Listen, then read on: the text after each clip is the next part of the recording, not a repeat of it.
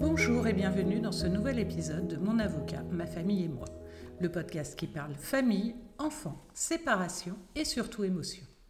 Aujourd'hui, nous allons envisager la convention parentale.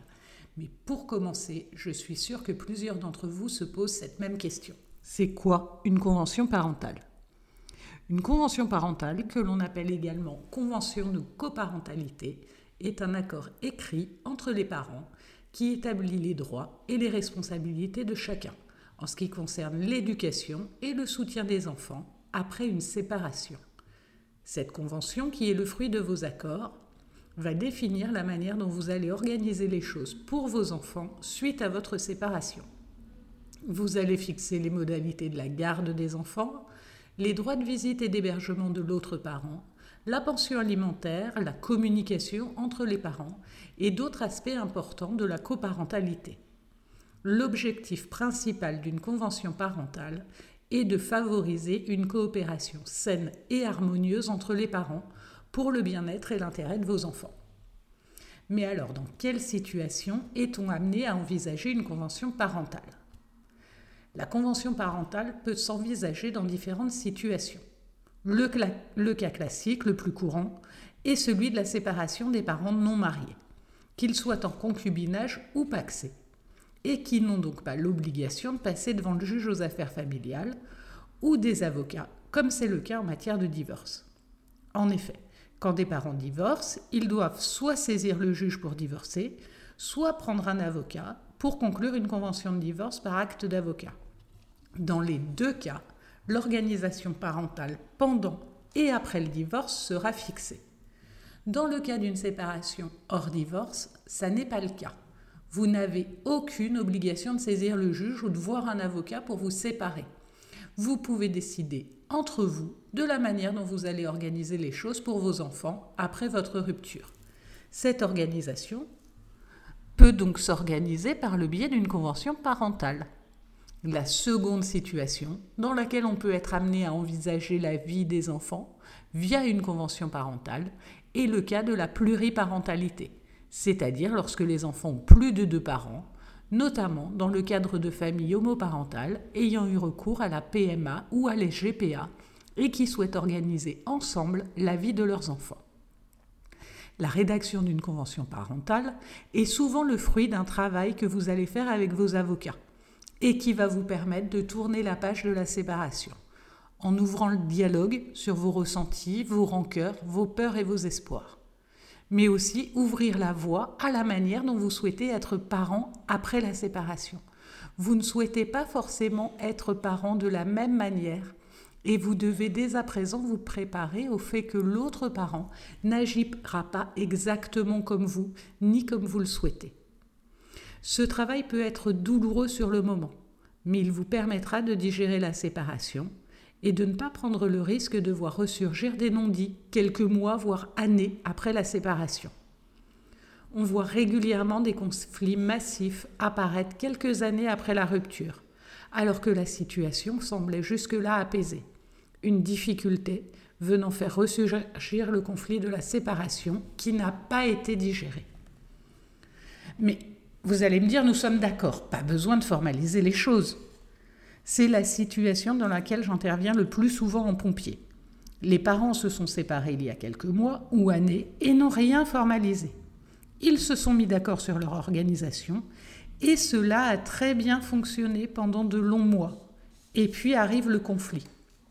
Il peut s'agir d'une nouvelle relation, d'une recomposition familiale ou d'un déménagement lointain. Et là, comment faire? Les gens sont persuadés que leur accord a une valeur contraignante et que si l'autre parent qui avait respecté leur accord décide tout à coup de ne plus les respecter, ils ont la possibilité de le contraindre. Notamment, il n'est pas rare, dans les cas d'un droit de visite et d'hébergement qui n'est tout à coup plus appliqué, que le parent auquel on ne présente plus les enfants aille déposer plainte pour non-représentation d'enfants. Ce parent se trouve alors démuni lorsque les policiers lui indiquent qu'il n'y a pas de non-représentation, car leur accord n'a pas valeur de jugement. Ce parent va alors être contraint d'engager des démarches pour tenter une négociation amiable, ou saisir le juge pour remédier à la situation. Mais les délais de la justice sont très longs, entre 12 et 18 mois à Nantes, avant de pouvoir voir le juge aux affaires familiales. Pendant ce laps de temps, les parents vont être livrés à eux-mêmes, chaque parent ayant les mêmes droits sur les enfants. La situation de garde imposée par le choix d'un parent qui décide de ne plus appliquer les accords risque de perdurer pendant tout le temps d'attente avant d'être enfin reçu par le juge, avec un risque accru de rupture de lien entre l'un des parents et ses enfants. Il faut garder à l'esprit que si vous n'avez pas pu voir vos enfants pendant 12 à 18 mois, le juge risque, dans un premier temps, de vous accorder un droit de visite en lieu médiatisé, c'est-à-dire une association dans laquelle vous verrez vos enfants une à deux heures, deux samedis par mois et ça pendant six mois, renouvelable une fois. Vous risquez donc de passer plus de deux ans sans presque voir vos enfants. Mais alors comment faire? Les accords que vous avez pris peuvent être repris dans une convention parentale et homologués par le juge, ce qui leur donne valeur de jugement. C'est l'homologation qui donne valeur de jugement. Cela vous permet de contraindre l'autre parent à respecter ses engagements aussi bien en matière de droit de visite que de règlement de la pension alimentaire. Vous pouvez également faire réaliser vos conventions parentales par un avocat qui réalisera un acte d'avocat. C'est un acte juridique particulier qui a une valeur supérieure à un écrit rédigé par vos soins. Cet acte d'avocat peut être revêtu par le greffier de la formule exécutoire. La formule exécutoire, c'est ce qui donne valeur de jugement et permet donc l'exécution forcée.